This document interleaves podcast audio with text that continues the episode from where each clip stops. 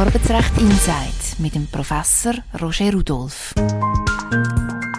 Ein lang erwarteter Entscheid vom Bundesgericht in Sachen Corona-Massnahmen, eine überraschende Ausrede von einem Bankmitarbeiter nach einer fristlosen Kündigung und eine Entlassung von einem Lehrer, der sich geweigert hat, einen Transschüler mit seinem neuen männlichen Namen anzusprechen.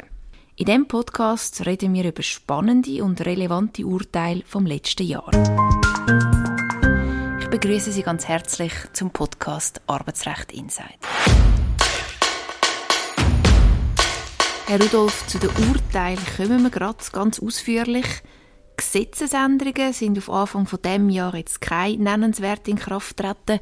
Wie sieht es eigentlich aus mit Gesetzesänderungen im 2023? Ja, man kann sagen, es ist jetzt nichts äh, sehr äh, Fundamentales neu eingeführt worden, aber immerhin, wir haben auf den 1. Januar 2023 einen neuen Adoptionsurlaub ins Gesetz bekommen. Also das sind maximal zwei Wochen, wo man das gut hat, wenn man ein Kind adoptiert. Wir haben eine gewisse Flexibilisierung bei den Arbeitszeiten gesehen für gewisse Berufsgruppen, zum Beispiel im, im Beratungsgeschäft, wo äh, man sich ein bisschen vom engen Korsett vom Arbeitsgesetz mit seinen Höchstarbeitszeiten äh, lösen kann. Und kann man vielleicht noch erwähnen, das Datenschutzgesetz ist revidiert worden. Das ist natürlich nicht nur ein arbeitsrechtliches Gesetz, aber auch, also Datenschutz ist natürlich auch ein arbeitsrechtliches Thema. Es ist auch da nichts jetzt ganz neu fürs Arbeitsrecht. Insbesondere sind die Grundsätze von der Datenbearbeitung am Arbeitsplatz immer noch die gleichen. Aber äh, trotzdem, wer mit Arbeitsrecht zu tun hat und wer sich um Datenschutzfragen kümmern muss, sollte doch ab und zu einen Blick in das neue Datenschutzgesetz werfen. Hm. Das ist doch eher erstaunlich, oder? Man hat jetzt so viel gehört in den letzten paar Wochen und Monaten über das neue Datenschutzgesetz und aufs Arbeitsrecht hat es praktisch keine Auswirkung. Praktisch keine Auswirkung ist vielleicht ein bisschen übertrieben, aber die zentrale Regelung, dass nämlich Arbeitgebende nur Daten dürfen bearbeiten die entweder die Eignung betreffen der Mitarbeiter, also Qualifikation, oder zur Durchführung vom Arbeitsvertrag notwendig sind, also so technische Angaben wie Adresse und so weiter, die ist unverändert im OR in Kraft. Und so kann man wirklich sagen, also an, den grundsätzlichen Regeln für Datenbearbeitung im Arbeitsrecht hat sich nichts geändert.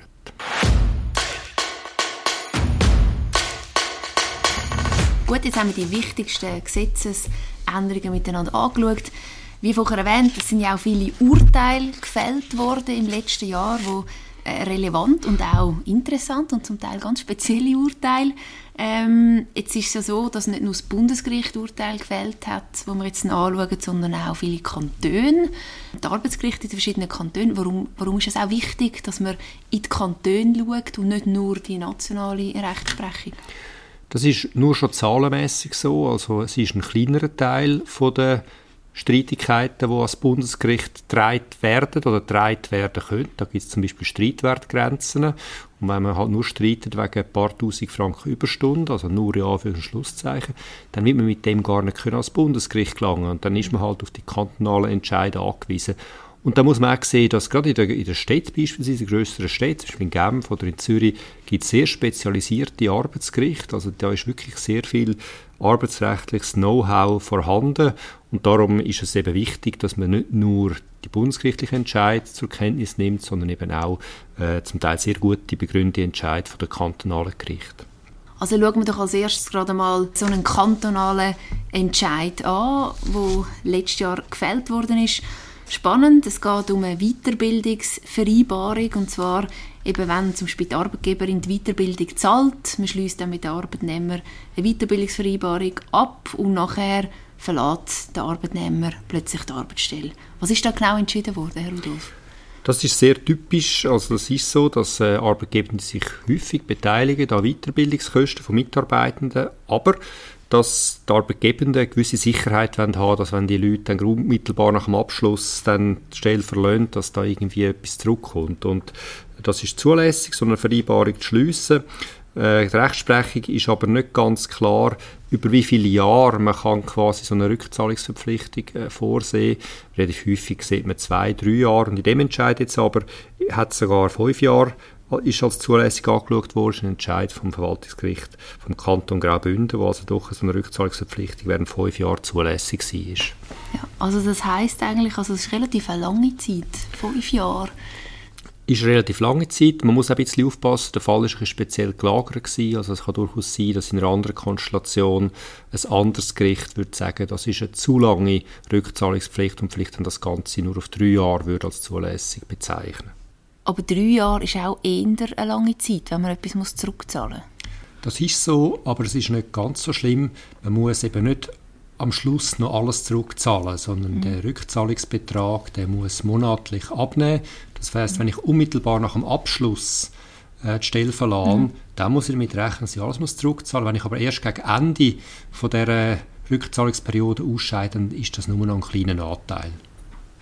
Ein weiterer spannender Entscheid war, dass äh, eine Arbeitgeberin hat nicht bezogene Ferien, also Ferien, die man nicht gebraucht hat bei der Kündigung, dann nachher auch nicht bar auszahlen. Was ist da genau passiert?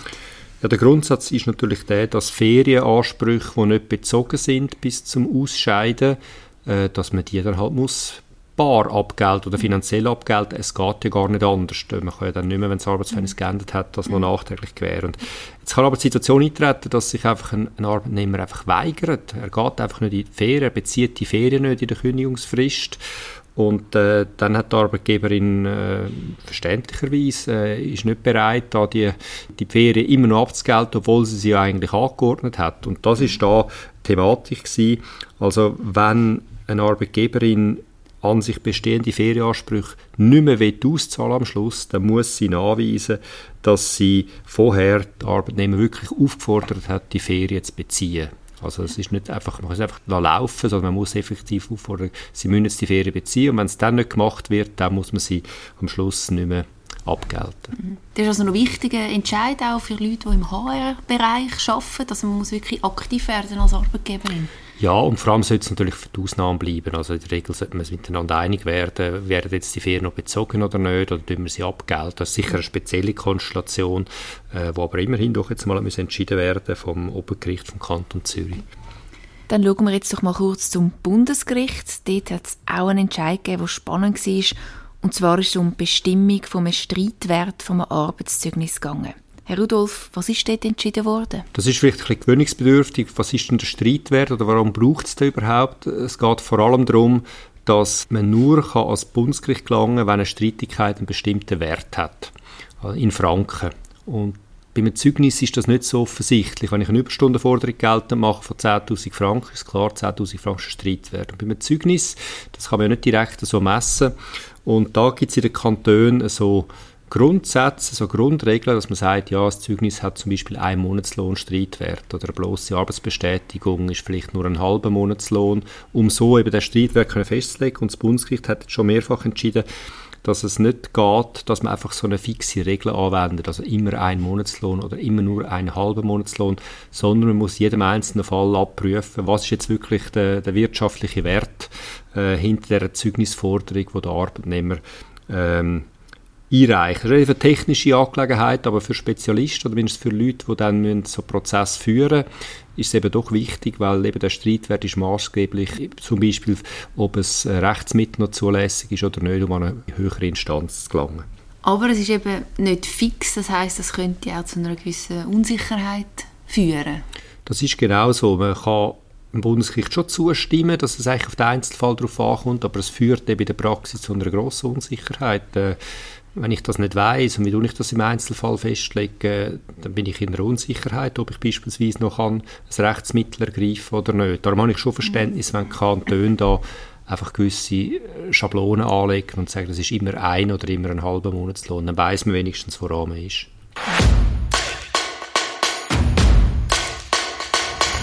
Schauen wir doch in den nächsten paar Minuten zusammen den Themenkomplex Beendigung vom Arbeitsverhältnis an schon wirklich so ein Klassiker, der immer wieder zu Streit führt, wenn das Arbeitsverhältnis beendigt wird und natürlich der Dauerbrenner auch diesbezüglich das Thema missbräuchliche Entlassung. Also wenn man im Nachhinein äh, Partei behauptet, dass eben missbräuchlich war. Warum ist das oft ein heikles Thema, Herr Rudolf? Es ist noch anspruchsvoll darum, weil das Gesetz relativ strenge formelle Vorgaben aufstellt. Also Mitarbeitende, die wollen Missbräuchlichkeit geltend machen müssen innerhalb der Kündigungsfrist eine schriftliche Einsprache erheben bei der Arbeitgeberin. Also er muss sich melden und das schriftlich einsprechen. Und das muss man zuerst mal wissen. Wenn man das nicht macht, dann ist es wie passiert. Und nachher muss man noch zweitens äh, innerhalb von 180 Tagen nach Beendigung des Arbeitsverhältnisses klagen. Also das sind zwei formelle Fristen, die eingehalten werden Wenn man das nicht weiß, dann ist es passiert, auch wenn die Kündigung in der Sache eigentlich missbräuchlich wäre. Und wir haben den ersten Fall da gehabt, vor dem Bundesgericht entschieden wurde, ist, wo klargestellt hat, dass einem Prozess, wenn es darum geht, die Einsprache nachzuweisen, dass man die wirklich erhoben hat, dass die Beweislast beim Arbeitnehmer ist. Das ist auch eigentlich so zu erwarten gewesen. Das Bundesgericht hat das einfach klargestellt. Also es ist nicht Sache von der Arbeitgeberin, das Gegenteil zu beweisen, sondern ein Mitarbeiter, der eine missbräuchliche Kündigung Geld macht, muss behaupten und beweisen im Prozess, dass er tatsächlich die schriftliche Einsprache gemacht hat. Das ist also ganz wichtig, äh, das darf man nicht vergessen, wenn man so einen Anspruch geltend machen mhm. Wie muss er dann das beweisen? Ich denke, das Naheliegendste ist, dass man vielleicht äh, eine Kopie vom Schreiben mit einem, mit einem Beleg vom, vom Einschreiben, meistens schickt man es ja per Einschreiben, dass man es irgendwie kann anweisen kann, dass man einfach das als äh, Kopie dann mit der Klage einreichen tut. Mhm. Und wenn man das eben nicht kann, also Sie haben vorhin gesagt, wenn man die Einsprache nicht erhebt, dann ist es wie passiert. Was heißt das genau? Genau, das ist die sogenannte Verwirkungsfrist. Also ich kann dann keinen Anspruch mehr geltend machen. Äh, die missbräuchliche Kündigung oder die Entschädigung, die man an sich zu gut hat wegen einer missbräuchlichen Entlassung, die ist eben dann nicht mehr geschuldet vom Arbeitgeber, von der Arbeitgeberin. Es ist also wirklich so, man muss es machen rechtzeitig, sonst ist es passiert und der Anspruch ist weg. Es hat ein weiteres Urteil gegeben, auch vom Bundesgericht, wo es um Konfliktkündigungen gegangen ist. Ähm, wenn es jetzt eine Konfliktsituation gibt zwischen der Arbeitgeberin und dem Arbeitnehmer, ähm, gemäß dem neuen Urteil, auf was muss man jetzt besonders aufpassen in so einer Situation? Es ist eine Bestätigung eigentlich von einer Rechtsprechung, die schon seit vielen Jahren vom Bundesgericht äh, entwickelt worden ist. Wenn ein Konflikt am Arbeitsplatz besteht, dann sind Arbeitgeber die verpflichtet, zuerst versuchen, den Konflikt zu lösen, durch, beispielsweise durch Gespräche, vielleicht durch andere Verteilung von der Arbeit, vielleicht auch Mediation. Und wenn man sich einfach nicht darum kümmert und einfach gerade direkt kündet, mhm. dann ist so eine Kündigung missbräuchlich. Also Arbeitgeber sind verpflichtet, vor einer Kündigung sogenannte Konfliktlösungsbemühungen äh, an den Tag zu legen. Mhm. Ein Urteil, das wir ganz am Anfang vom Podcast erwähnt haben, ist eben das von dieser Kante in Schaffhausen. Ich will mal kurz auf das ein bisschen genauer eingehen. Was ist dort genau das Thema gewesen? Was ist dort genau passiert, Herr Rudolf? Ja, wir wissen natürlich auch nicht alle Details, weil man kann nur das nachlesen, was in so Urteilen publiziert wird. Die, die, sind zum Teil nur unvollständig publiziert, aber nach dem, was man kann nachlesen kann, ist es äh, offenbar um einen Schüler gegangen, der Kantonsschule Schaffhausen, und der hat sich als Transperson erklärt, das ist ab jetzt ein Bub und er will nur noch mit dem neuen männlichen Vornamen angesprochen werden.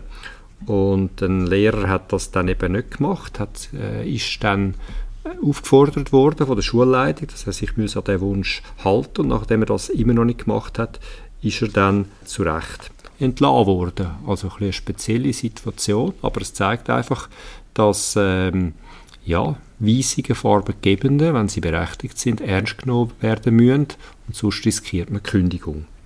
Also gerade jetzt im Zeitalter von Diversity, Genderfragen und so weiter, ist das relativ auch ein, ein wichtiges äh, oder ein wegweisendes Urteil.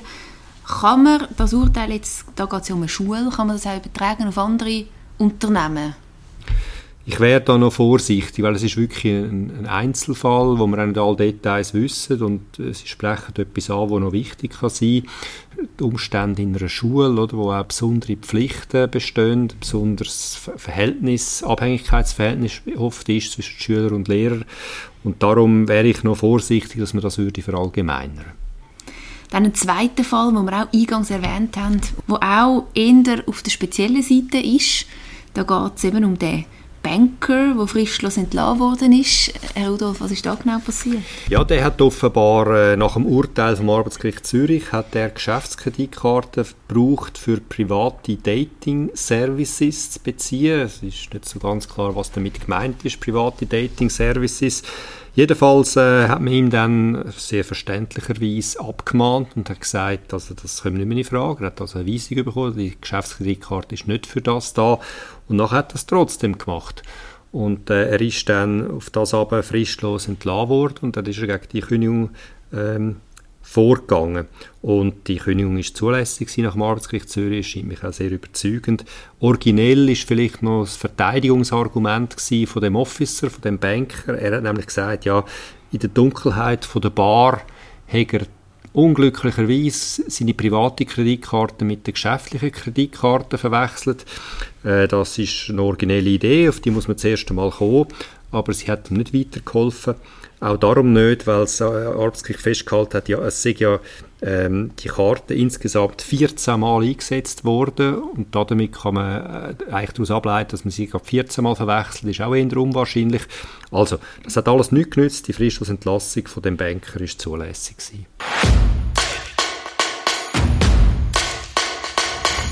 Herr Rudolf, es hat im letzten Jahr, im 2023, auch weitere Urteile gegeben zu der Corona-Pandemie. Das Mal ist es darum gegangen, ob ein Arbeitgeber in Betriebsschliessungen sozusagen den Lohn an Arbeitnehmer weiterhin muss zahlen muss. Ist das ein Bundesgerichtsurteil? Ja, das ist vom Bundesgericht entschieden worden und auf diesen Entscheid haben wir lange gewartet, weil damals zu Corona-Zeiten ist das eine der meist diskutierten Fragen gewesen. Was ist eigentlich, wenn ein Unternehmen, ein Betrieb muss zumachen, wie zum Beispiel der Gastro, behördlich angeordnet muss zumachen, ist dann die Arbeitgeberin trotzdem noch verpflichtet, Lohn zu zahlen oder nicht? Und das führt letztlich zur Frage, in welcher Risikosphäre liegt so eine behördliche Schließung. Ähm, wenn man sagt, das ist im Risiko von der Arbeitgeberin, dann redet man juristisch vom Arbeitgeberverzug und dann muss man trotzdem den Lohn zahlen oder eben nicht. Ist es eine höhere Gewalt letztlich, wo, wo nicht mehr in der, in der Sphäre von der Arbeitgeberin liegt. Und das ist wirklich der große Streitpunkt gewesen. Und jetzt haben wir das Urteil, das Grundsatzurteil vom Bundesgericht, wo zugunsten von der Arbeitgebenden entschieden hat. Also er hat gesagt, es ist kein Fall von Arbeitgeberverzug. Wenn das passiert, dann bleibt es halt für das, beim ernüchternden Ergebnis für Mitarbeiter, dass kein Arbeitgeberverzug vorliegt und damit eben auch keine Lohnzahlung muss geleistet werden. Das Ganze ist jetzt bei Corona darum nicht ganz so dramatisch gewesen, weil ja für die Konstellationen dann Leistungen von der Erwerbsausfallversicherung ausgerichtet worden sind. Das heißt rein finanziell äh, ist es nicht das Alles oder Nichts gewesen. Mhm. Äh, darum ist es jetzt rein äh, aus einer praktischen Optik hat der Entscheid nicht so viel Bedeutung, aber doch als Grundsatz steht jetzt fest, dass so eine Pandemie, mindestens in der Situation, wie wir sie da erlebt haben, äh, keine Lohnzahlungspflicht auslöst. Ein weiterer Entscheid auch vom Bundesgericht, dort ist um das Maskentragen gegangen, respektive eine Arbeitnehmerin, die sich geweigert hat, eine Maske zu tragen. Was ist dort entschieden worden? Ja, da ist tatsächlich so gewesen, dass sich die Betriebspsychologin geweigert hat, eine Maske zu tragen, obwohl es damals eine Maskentragpflicht gegeben hat. Sie hat dann hingewiesen auf ein ärztliches Zeugnis, wo sie offenbar äh, entbunden hätte von vom Maskentragenpflicht, aber sie hat sich verweigert, obwohl man sie mehrfach aufgefordert hat, dass, sie, dass man das kann verifizieren durch vertrauensärztliche Untersuchung. Mhm. Also sie hat quasi der Arbeitgeberin verunmöglicht, quasi das zu kontrollieren, ob das wirklich stimmt, und zwar wiederholt ist sie der Aufforderung nicht nachgekommen und dann hat äh, die Arbeitgeberin, das war die Stadt Zürich, gewesen, ähm, fristlos entlassen, mhm. gefunden in dieser Konstellation. Wenn man sich wirklich so weigert, dass man das mhm. kann abklären kann, äh, sagt das verschuldet, sagt eine zulässige, wichtige oder ein wichtiger Grund für eine fristlose Entlassung. Mhm. Das ist ja schon so, oder? Also eine fristlose Entlassung hat ja recht hohe Hürden.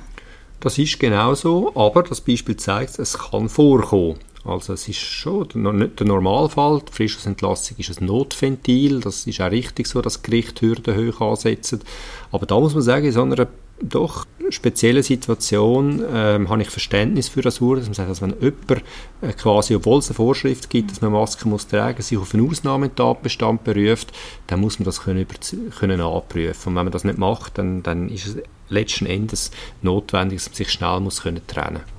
Also zwei sehr spannende Urteile zur Corona-Pandemie. Was ist so ein bisschen Ihr Fazit jetzt auch zu diesen Corona-Urteilen?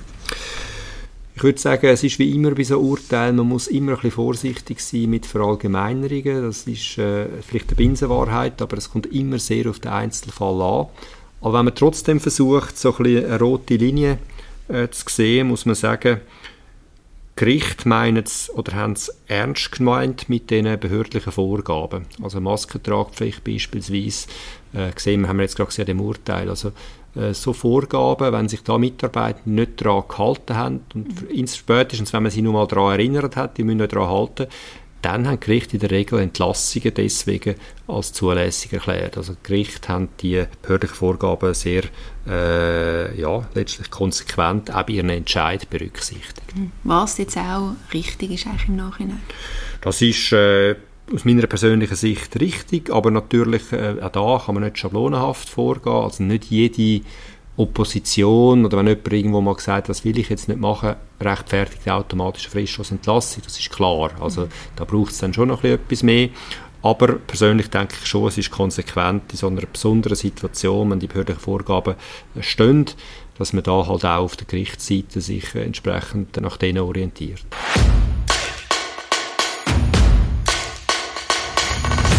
Im letzten Jahr ist auch ein Urteil gefällt worden vom Arbeitsgericht Zürich zum Thema Lohn.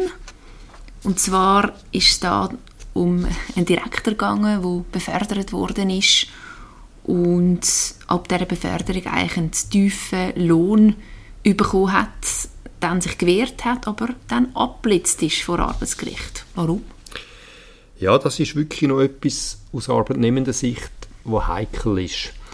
Ähm, in dem Fall ist es so gewesen, es ist um einen Direktor gegangen und der ist, wie Sie gesagt haben, offenbar befördert worden und, und später ist dann umstritten gewesen, hat, hat die Beförderung zu, einer, zu einem höheren Lohn berechtigt oder nicht.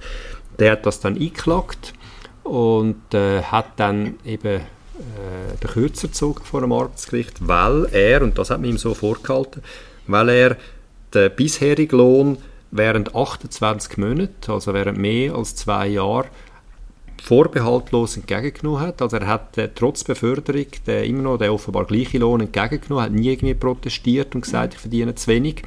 Und dann hat das Arbeitsgericht gesagt, ja, dann hast du spätestens durch das vorbehaltlose Entgegennehmen hast du den tieferen Lohn akzeptiert. Das ist jetzt ein spezieller Fall, ein Direktor, 28 Monate, aber der Entscheid knüpft eben an eine Rechtsprechung an, die ich zwar sehr kritisch gesehen aber sie ist jetzt mehrfach schon bestätigt worden, dass wenn Mitarbeitende nach einer Lohnreduktion die einfach akzeptieren, während drei, vier, fünf, sechs Monate, das kann schon lange, dass sie dann die tatsächlich auch rechtlich zustimmen. Also umgekehrt gesagt, wenn Mitarbeitende einen tiefen Lohn überkommen, dann sollte man unbedingt sehr schnell protestieren, reagieren. Man sagt, ich bin nicht einverstanden, ich, ich habe den höheren oder den bisherigen Lohn zu gut. Sonst riskiert man nach dieser Rechtsprechung, dass das Gericht einfach sagt, ja, durchs Entgegennehmen, ohne protestieren, ist es akzeptiert worden. Also schnell reagieren ist wichtig.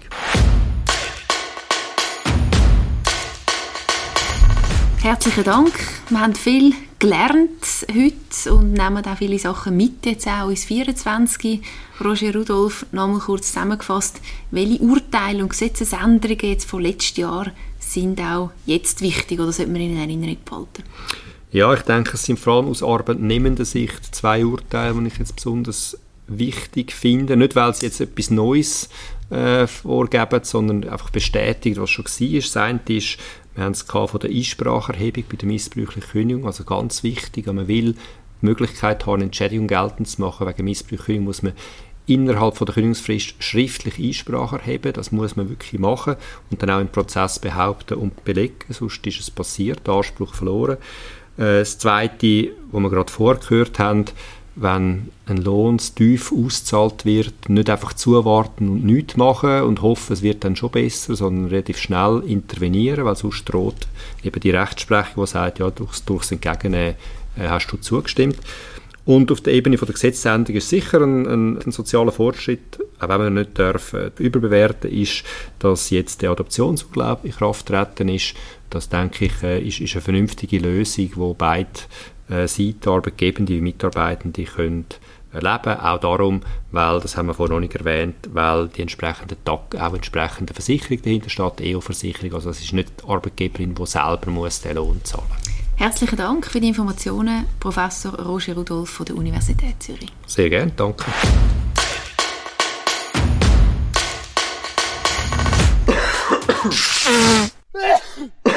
Das nächsten Mal reden wir auch wieder über ein arbeitsrechtliches Thema und zwar eins, das relativ aktuell ist im Moment. Es geht überall ein bisschen um und auch am Arbeitsplatz. Es geht um Krankheit, krank sein. Was stellen sich da für arbeitsrechtliche Fragen, Herr Rudolf? Ja, da gibt es natürlich ganz viele Facetten, wo, wo Krankheit einen Einfluss hat auf das Arbeitsrecht. Also zuerst mal die ähm, ja, muss ich mich krank melden? Muss ich ein ärztliches Zeugnis äh, vorlegen oder nicht? Oder was ist überhaupt eine Krankheit? Also ist äh, es schon, wenn ich irgendwie äh, so ein bisschen verschnupft bin und kann ich dann frei entscheiden, ob ich kann arbeiten oder nicht? Und dann geht es natürlich um die Frage von der Lohnfortzahlung. Han und wie lange habe ich Anspruch auf Lohnfortzahlung, wenn ich krank bin? Und vielleicht noch ein letzter Punkt, der auch wichtig ist, ist, ja, wie ist es eigentlich mit Kündigungsschutz? Kann man mir während Krankheit künden oder nicht? Wie weit bin ich da geschützt? Das sind alles Fragen, die sich rund um Krankheit drehen. Und genau diese Fragen und noch viele andere schauen wir das nächste Mal miteinander an. Arbeitsrecht Insights mit dem Professor Roger Rudolph.